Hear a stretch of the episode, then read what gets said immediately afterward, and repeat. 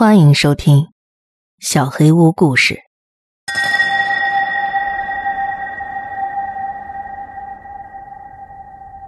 妻子的眼睛，第一集。对鬼怪的恐惧感几乎一直都伴随着我。大多数人，包括我自己，都认为大学生应该算是成年人了，但那时的我最害怕的，也依然是床底下、衣橱里，或者趴在窗户上的鬼。我总是告诫自己，这很愚蠢。我是个男子汉，却依然在恐惧一些明知道根本不存在的东西。直到我遇到自己的妻子。在讲述我的故事之前，请允许我先介绍一下我的妻子，以及她对我有多么重要。蒋丽娜跟我是大学校友，自从某天在图书馆偶遇到她，属于少年人的青春热情便一发不可收拾。虽然不戴酒瓶底的眼镜但我是个名副其实的书呆子。从小到大，我几乎没有正眼看过任何一个女孩。当然了。人家也懒得看我，但是丽娜不一样，在她身上，我看到了跟其他女孩不一样的东西，一些恰好能触动我的东西。她温柔、善良，眼睛里总是闪着光。随着有意无意的偶遇次数增加，我意识到我们有许多相似之处：爱看的书，喜欢用的笔，爱吃的食物。她真的是世界上最美的女孩，那双琥珀一样棕色的眼睛，我可以一辈子都盯着那双眼睛，永远都看不够。终于，我们走到了一起。大学毕业后，我向她求婚了。快进到婚姻生活的部分，我现在已经工作了，丽娜带薪在家读在职硕士，生活很美好。其实。应该说是很完美，太完美了。婚后，我告诉了他关于自己所有的事情，我埋藏最深的秘密，发自内心的感受，还有最重要的，我内心深处的恐惧。我第一次告诉他自己怕鬼的时候，丽娜笑了笑，并没有当回事儿。随着时间推移，她发现我会在深夜把自己紧紧的捆在被窝里。久久难以入睡。这时，他就会用一只手搂住我，另外一只手轻轻的拍打我的肩膀，温柔的告诉我不要害怕。丽娜在我心目中成了保护我的神，她成了那个让我不再担惊受怕的人。那双琥珀色、温柔而坚定的双眼，就是这个世界上最能给我勇气的东西。只要妻子在。我就知道我是安全的。后来，一些奇怪的事情发生了。我能记起来的第一件怪事儿，发生在几个月前。某天凌晨三点左右，我醒了过来，异常的口渴，怕吵醒妻子，我不敢开灯，抓起手电筒准备去客厅倒点水喝。手电筒微弱的光线一打开。我发现妻子不在床上，厕所传来流水声，灯也开着，她应该是在厕所。我眯着睡眼走到客厅，看到妻子站在厨房门口，手里拿着杯子正在喝水。请不要笑我，那一刻我差点心脏病发。但是看到他的同时，那种熟悉的安全感涌了上来，我立刻安定了下来。妻子朝我笑了笑。端起杯子喝了口水，我走过去给自己倒了杯水，嘟囔了一句：“天真热，快回来睡吧。”我走到卧室门口，回头叫妻子，他没有动，还是站在那儿对我微笑。他不用上班，我还得早起。自嘲了一下，我转身进了卧室。映入我眼帘的场景，让我连着打了好几个激灵，呆愣在原地无法动弹。丽娜躺在床上，呼吸均匀而绵长，她睡得正香。我发誓，刚才我确确实实看到了活生生的妻子，就站在离我不到两三米远的地方，我不会看错的。然而，我不敢回客厅查看，甚至不敢回头，当做什么事都没发生吗？我做不到。我慢慢走到床前，叫醒了熟睡的妻子。她有些不耐烦的哼了两声。我把刚才的事情告诉了她。他没有完全清醒，含糊的安慰了我两句，说我做噩梦了，让我赶紧睡觉。看着妻子的脸，我又慢慢安定了下来。尽管内心还是万分不解，但是在极度的恐惧之后，随之而来的疲惫感，让我渐渐陷入了睡眠。第二天一早，丽娜笑嘻嘻的叫醒了我。说我怎么能这么怕黑，在黑暗中还把他当做自己守护神一样的存在。你去喝水的时候，我在厕所。看着他温暖的笑容，我被说服了。一定是因为我太过惧怕黑暗，才在黑漆漆的客厅里幻想出了妻子的身影。然而，就在几天之后，怪事又发生了。这次是白天，一个周六的上午。丽娜早上十点叫醒了我，说她要出门买点东西。十点半的时候，我磨磨蹭蹭起了床，穿好衣服，准备去厨房弄点吃的，却发现妻子正在厨房喝水。这么快就回来了？他没有回答，只是微笑的看着我喝着水。我去应门，你们应该猜到了吧？门外站着我的妻子，还提着两兜才买的食物。你愣着干嘛？快来帮我！当时我的脸色一定很苍白，因为妻子看了我一眼，就立刻让我赶紧回去坐下。他进门先帮我倒了杯水，我把刚才的事情一五一十的告诉了他。这次是在光天化日之下，我知道，我看到的东西不管是什么，但绝对不是幻觉。我之前花了很长很长时间盯着妻子那双美丽的眼睛。但这还是第一次，我在他的眼神中读到了恐惧。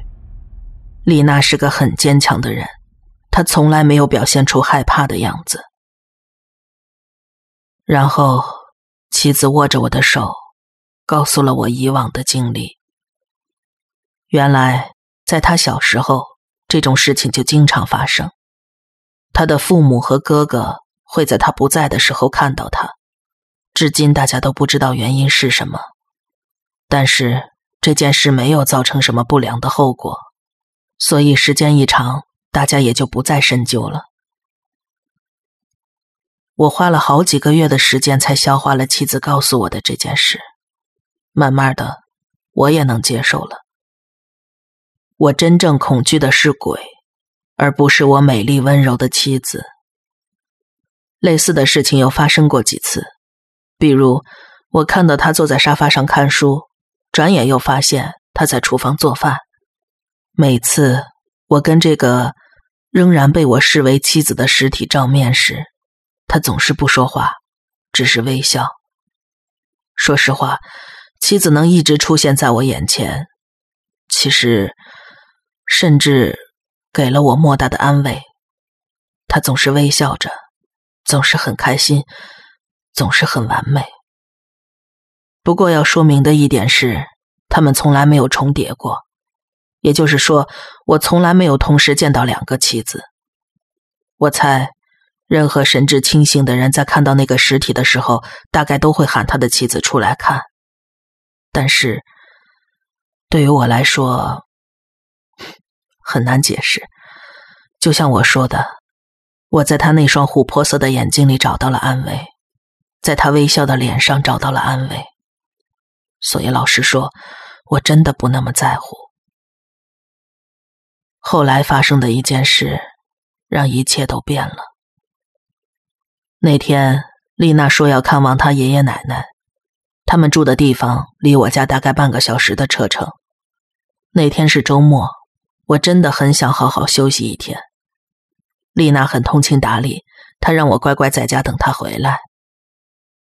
所以，事情终于发生了，他们重叠了。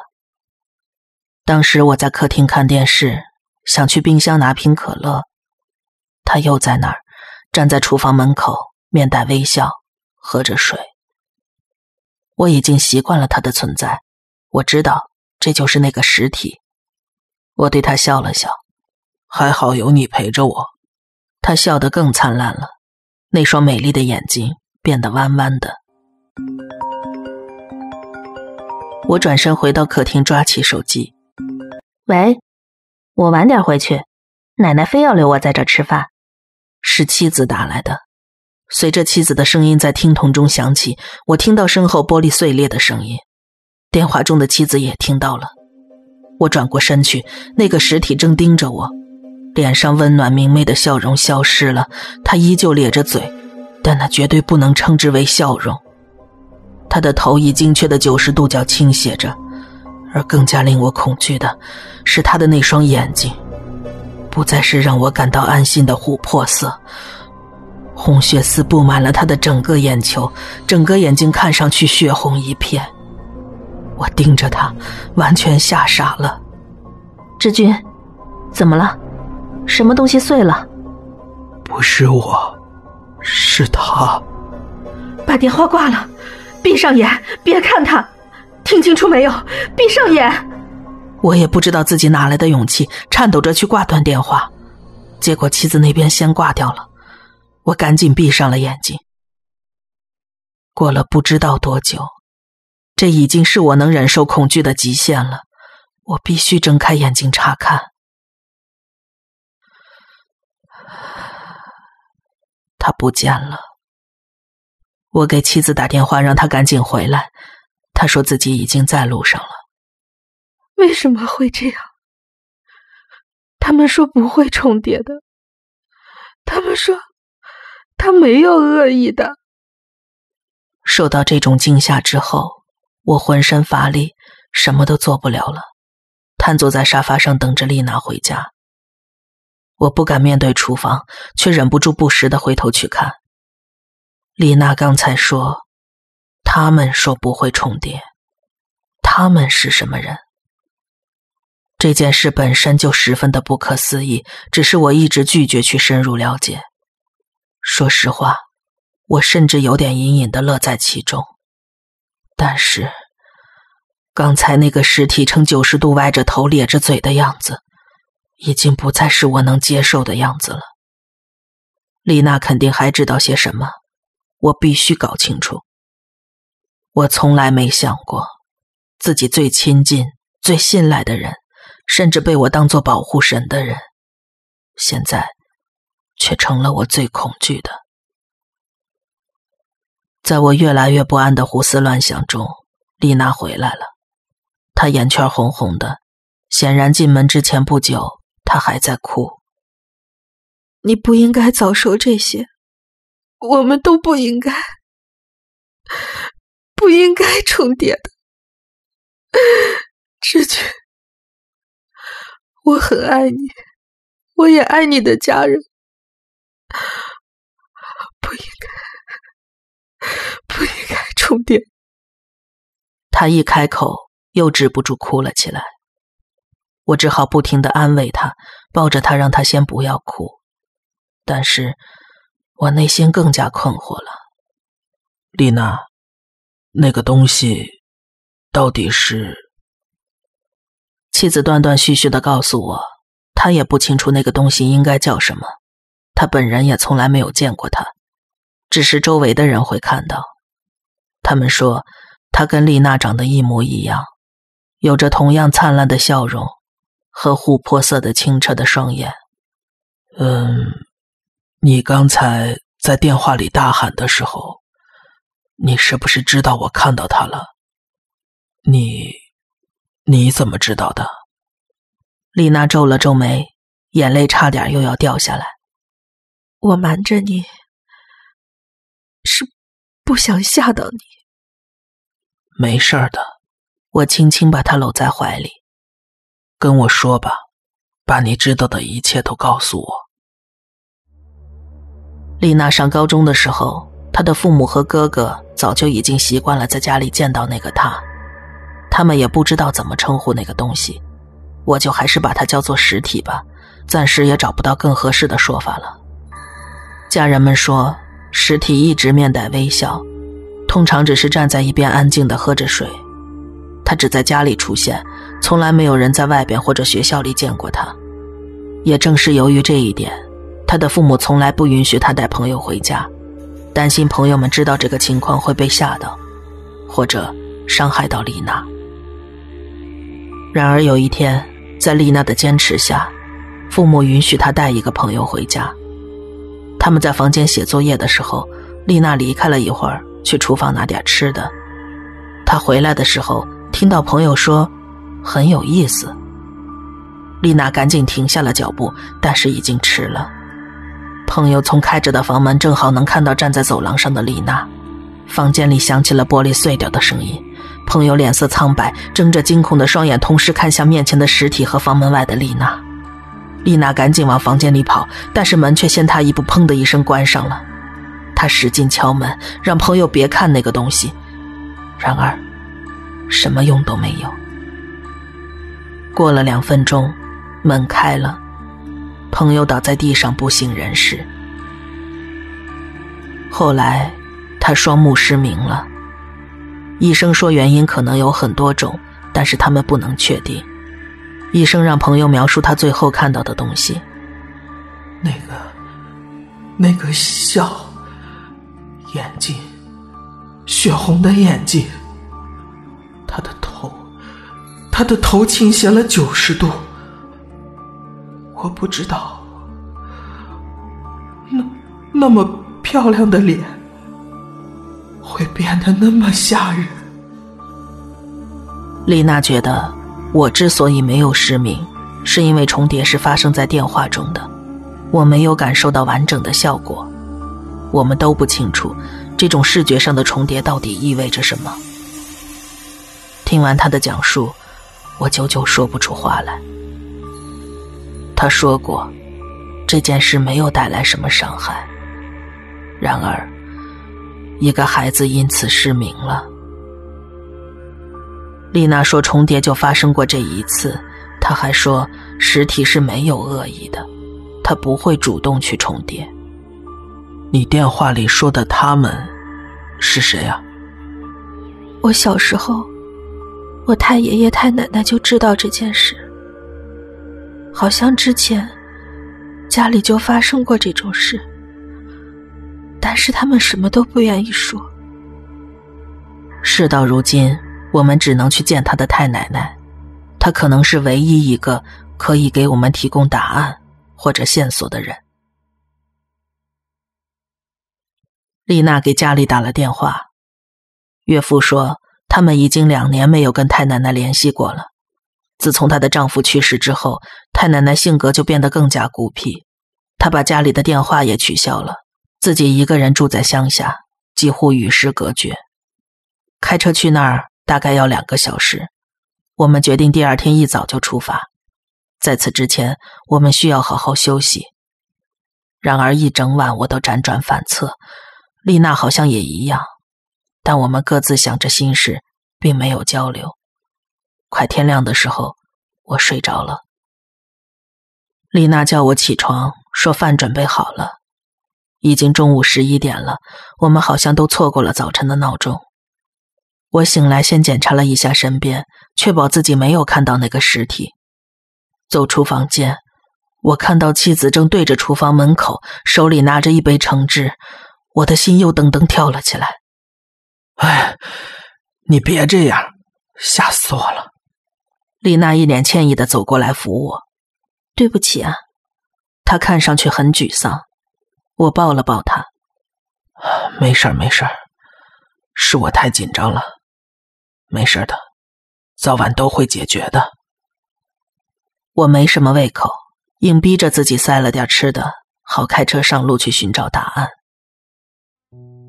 坐进车里，丽娜握起了我的手，我又一次感受到了安心。这是种奇怪的安全感，很难形容。即使是在经历那么不可思议的事情之后，车窗外阳光灿烂，我发动了车子，妻子朝我笑了笑，我也对她笑了笑。看着她在阳光下格外清澈明亮的双眼，比以往更像琥珀了。我的内心却在极力的挣扎着，我必须把那个扭曲的实体的形象从脑子里抹掉。这个拥有温暖笑容的可爱女人，才应该是我要记住的一切。路上的大部分时间，我们都保持着沉默，直到最后到达太奶奶家的村子。她的房子在一条小土路的深处，隔老远我就看到那边停着一辆旧面包车，看上去像有段时间没开过了。房子看起来，也像很久没人住的样子。丽娜把手伸了过来，我握起她的手。我们往好处想，事情总会解决的。我正准备打开车门，手机响了。随着铃声响起，妻子握着我的手更紧了。我看得出她很紧张。我对他笑了笑，掏出了手机。来电显示上写着“蒋丽娜”。